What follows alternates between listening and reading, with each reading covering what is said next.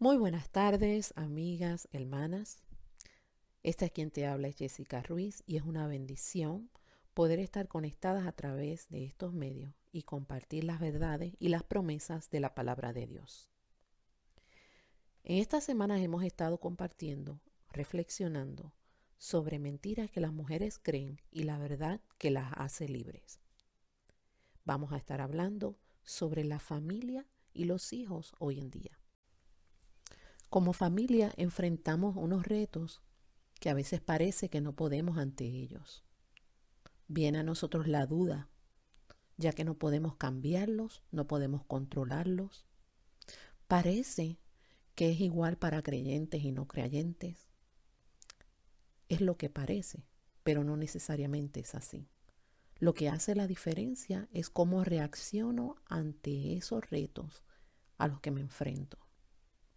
Como mujer de Dios, tengo que establecer cómo me enfrento ante estos retos, qué base utilizo, cómo pienso sobre mi familia, sobre mis hijos, ante esto que estamos viviendo.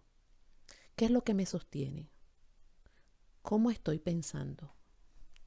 En Proverbios dice, por cual es su pensamiento en su corazón, tares lo que yo creo acerca de mí, lo que yo creo acerca de Dios, va a determinar la forma en que yo voy a vivir y va a determinar la forma en lo que enfrento o cómo lo voy a enfrentar. Y como mencionaba ahorita, ante todos estos cambios, todo puede cambiar.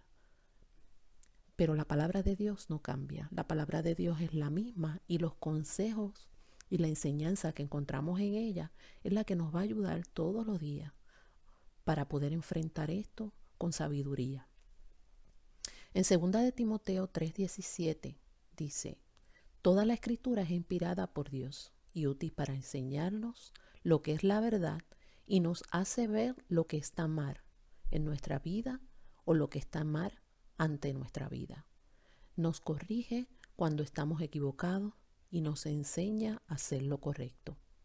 Dios la usa para preparar y capacitar a su pueblo, para capacitarnos a nosotras como mujeres, para hacer toda buena obra.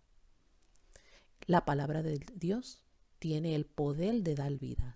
En Génesis 1 podemos ver el relato ahí del capítulo 1 en versículo 1 al 25, que todo fue creado por Dios, fue creado por su palabra. Quiere decir que la palabra de Dios tiene poder de dar vida.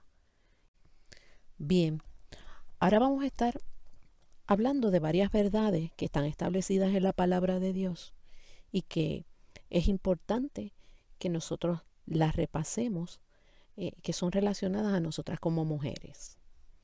Número uno, eh, somos mujeres idóneas. Si yo te pregunto, ¿eres una mujer idónea? ¿Estás siendo una mujer idónea? Yo me pregunto, ¿Estoy siendo una mujer idónea en mi hogar? Quizás algunas titubearían, quizás otras pueden decir sí, soy idónea. Quizás no te ves como una mujer idónea, pero quiero decirte que sí, somos mujeres idóneas, porque así nos llamó el Señor. El Señor allí en Génesis, la palabra de Dios establece en Génesis 2.18.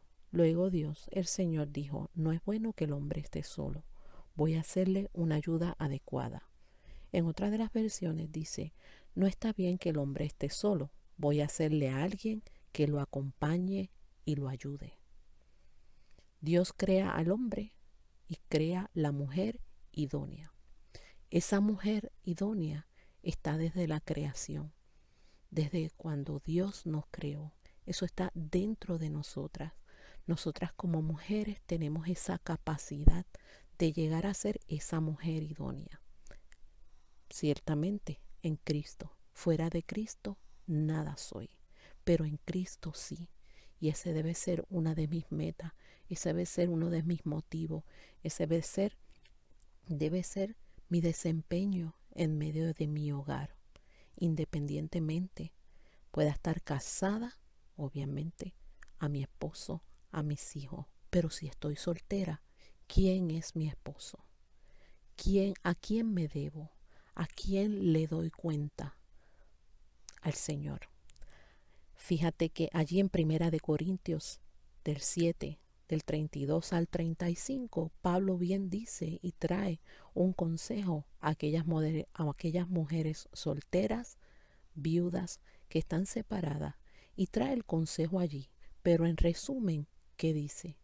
Que aconsejen a que usen su soltería para mostrar el carácter de Cristo. La segunda verdad es que estamos llamadas a ser mujeres sabias. La palabra nos dice, la mujer sabia edifica su casa, mas la necia con sus manos la destruye. También nos dice que el principio de la sabiduría es el temor a Jehová. También nos dice la palabra que el que esté farto de sabiduría, que la pida, porque Dios la dará.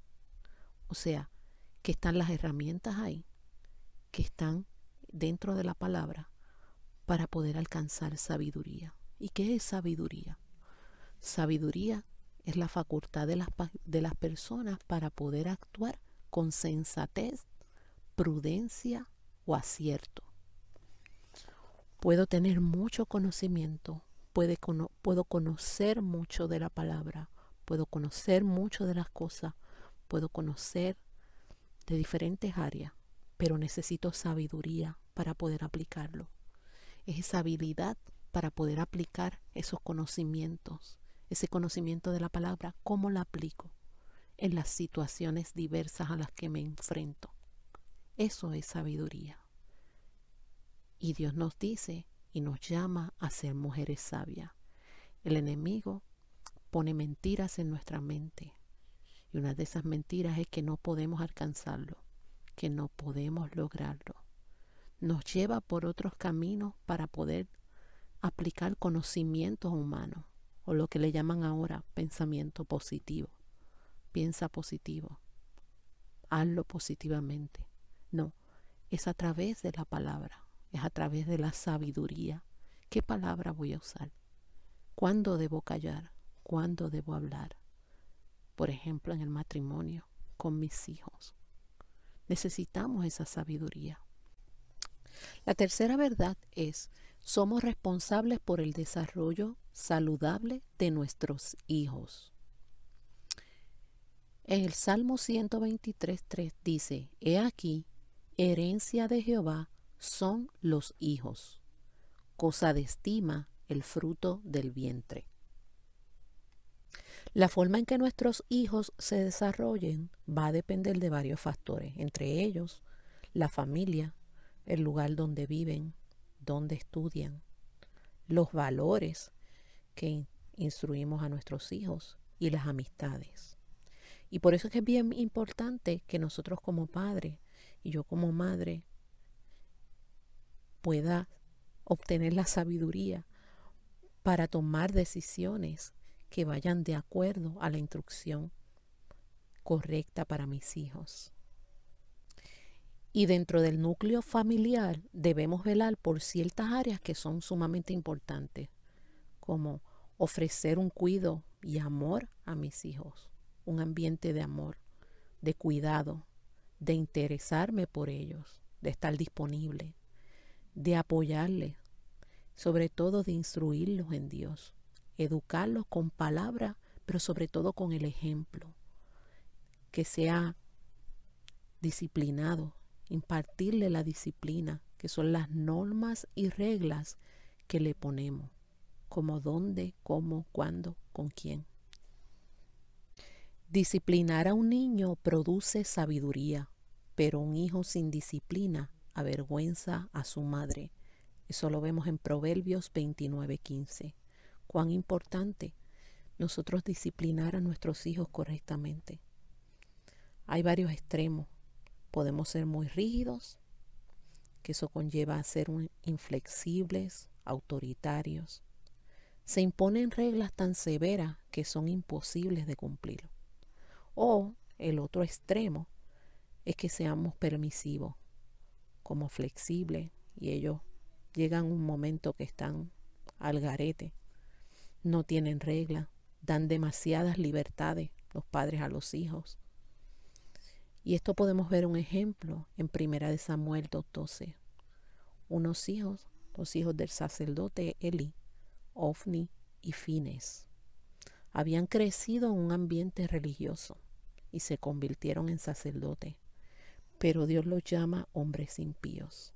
Y cuán importante en nosotros, en nuestra familia, de hombres y de mujeres que le creemos a Dios, que de hogares cristianos, la importancia de impartir esa disciplina, pero esa disciplina medida, basada en la palabra de Dios, sin llegar a estos extremos donde se sale todo de control.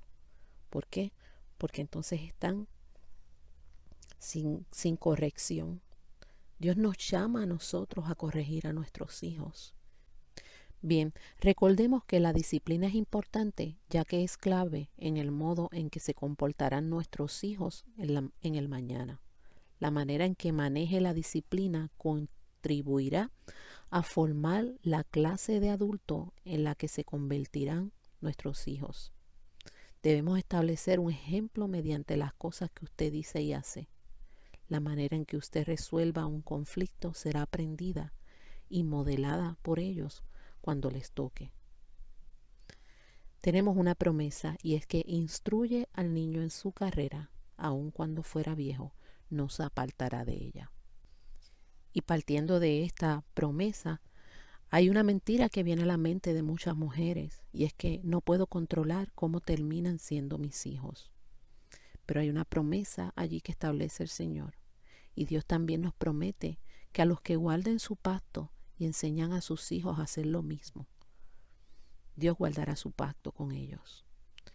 Porque el amor del Señor permanece para siempre con los que le temen. Su salvación se extiende a los hijos de los hijos, de los que son fieles a su pacto, de los que obedecen sus mandamientos. Y es por eso que es tan importante que podamos enseñarle esta palabra a nuestros hijos, que podamos modelarla, Nuestros hijos llegan a grande y toman unas decisiones, pero nosotros hemos instruido en ello, nosotros hemos sembrado en ello una palabra y sobre todo la palabra del Señor. Y ese, en eso debemos descansar, en instruir a nuestros hijos, en llevarlo hasta un punto donde ellos van a tomar sus decisiones. Quizás todas las decisiones que tomen no nos gusten, pero lo importante es que vayan de acorde a lo que dice Dios y que ellos aprendan a ver a Dios cuando sean adultos para tomar decisiones correctas y sabias y que amen al Señor con todo su corazón y con todo su ser. Ahora, otra de las áreas o de las mentiras que tenemos a veces en nuestra mente es que mis hijos son la prioridad número uno. Creo que anteriormente se ha hablado eh, más sobre este tema en cuanto a las prioridades, pero básicamente quiero mencionar algo. Y es que la verdad es que tengo que tener claro cuál es la prioridad y el orden que Dios estableció desde el principio. Dios, mi relación con Dios primero, con mi esposo, luego con mis hijos. Amar a Dios es la máxima prioridad. Jesús dijo, si amas a tu padre o a tu madre más que a mí, no eres digno de ser mío. Si amas a tu hijo o a tu hija más que a mí, no eres digno de ser mío. Eso está en Mateo 10:37. Ya para finalizar, quisiera compartir esto contigo, porque son preguntas que a veces nos hacemos como mujeres y que yo me las he hecho y que quizás tú te las estás haciendo allí luego de haber escuchado esto. Y es que realmente me considero yo que soy, he sido una buena madre? ¿Me considero yo o te consideras tú que has sido, estás instruyendo bien a tus hijos? Hay madres que, que por situaciones sus hijos en este momento no les sirven a Dios y se preguntan y hasta se culpan. ¿Qué hice mal? ¿Qué hice bien? ¿Qué me faltó? Pero sabes qué? son dudas y mentiras que el enemigo quiere traer a nuestras mentes. Porque aún así, cuando lo hubiéramos fallado, perdón tenemos delante del Señor. Llevamos todas nuestras situaciones delante de Dios y Dios mira nuestro corazón. Lo importante en todo esto es que cuando recibimos la instrucción, cuando recibimos la palabra, Dios quiere bendecirnos, Dios quiere sanarnos, Dios quiere que la pongamos por obra, Dios quiere que la pongamos en acción. Y yo creo que esta es una buena noche para recapacitar, para pensar, para reflexionar, como le quieras llamar, en esta palabra y que te anime a escudriñar más su palabra y presentarle cada una de las cosas a tus al Señor. Y decir, Señor, estoy aquí, heme aquí. He escuchado tu palabra y, y he hablado a mi corazón y habla a mi corazón, pero quiero que toda duda que está puesta o ha sido puesta por el enemigo allí salga y entre tu palabra que es verdad, para que esa palabra de verdad me lleve a tu libertad, a ser libre en ti, a tener pensamientos de bien, de paz, de bendición sobre mis hijos, sobre mi vida, sobre la vida de mi esposo, sobre la vida de mis sobrinos, sobre la vida de mi familia, sobre la vida de mis padres. A eso nos llama. Es tiempo de restaurar, es tiempo de levantar, aún en medio de la crisis, aún en medio del COVID-19. Dios quiere sanar, Dios quiere guardar, Dios quiere cuidar, Dios está ahí y en esta noche quiere que reafirmemos nuestras vidas como mujeres de Dios, como mujeres valientes de Dios, como mujeres idóneas, como mujeres adecuadas, como mujeres que levantan, como mujeres que construyen, como mujeres virtuosas, como mujeres que Él ha llamado a bendecir y que bendigamos. Te invito en esta hora a que medites en esto y des gracias a Dios en esta noche. Y te animo a que compartas esto con tu esposo, compartas esto con tus amigos, si eres una joven, compartas esto con tus hijos y que la bendición de Dios llegue a ti, a tu casa, a tu familia aquí representada en el nombre de Jesús. Bendiciones. Queridas hermanas, oremos juntas para cerrar esta reunión. Padre amoroso, te damos gracias porque a pesar de las circunstancias que estamos viviendo, tú nos permites juntarnos a través de estos medios para seguir aprendiendo de tu palabra. Padre Santo, yo te pido que siempre podamos reconocer que tú eres el creador y dador de vida y que como dice tu palabra, nuestros hijos son herencia y bendición que vienen de ti. Gracias mi Dios por habernos confiado la crianza de nuestros hijos. Te rogamos que nos capacites cada día a ser un reflejo de tu amor para que nuestros hijos puedan ver eh, tu imagen a través nuestro. Padre, que nosotras podamos criar y disciplinar a nuestros hijos con la misma gracia, amor y perdón que tú día a día extiendes para nosotras. Padre, que en este tiempo de incertidumbre y angustia que vive el mundo, nosotras, tus hijas, podamos permanecer con la mirada en ti, confiando y descansando en tu poder y tu misericordia. Todo te lo pedimos en el nombre bendito de tu Hijo Jesucristo. Amén.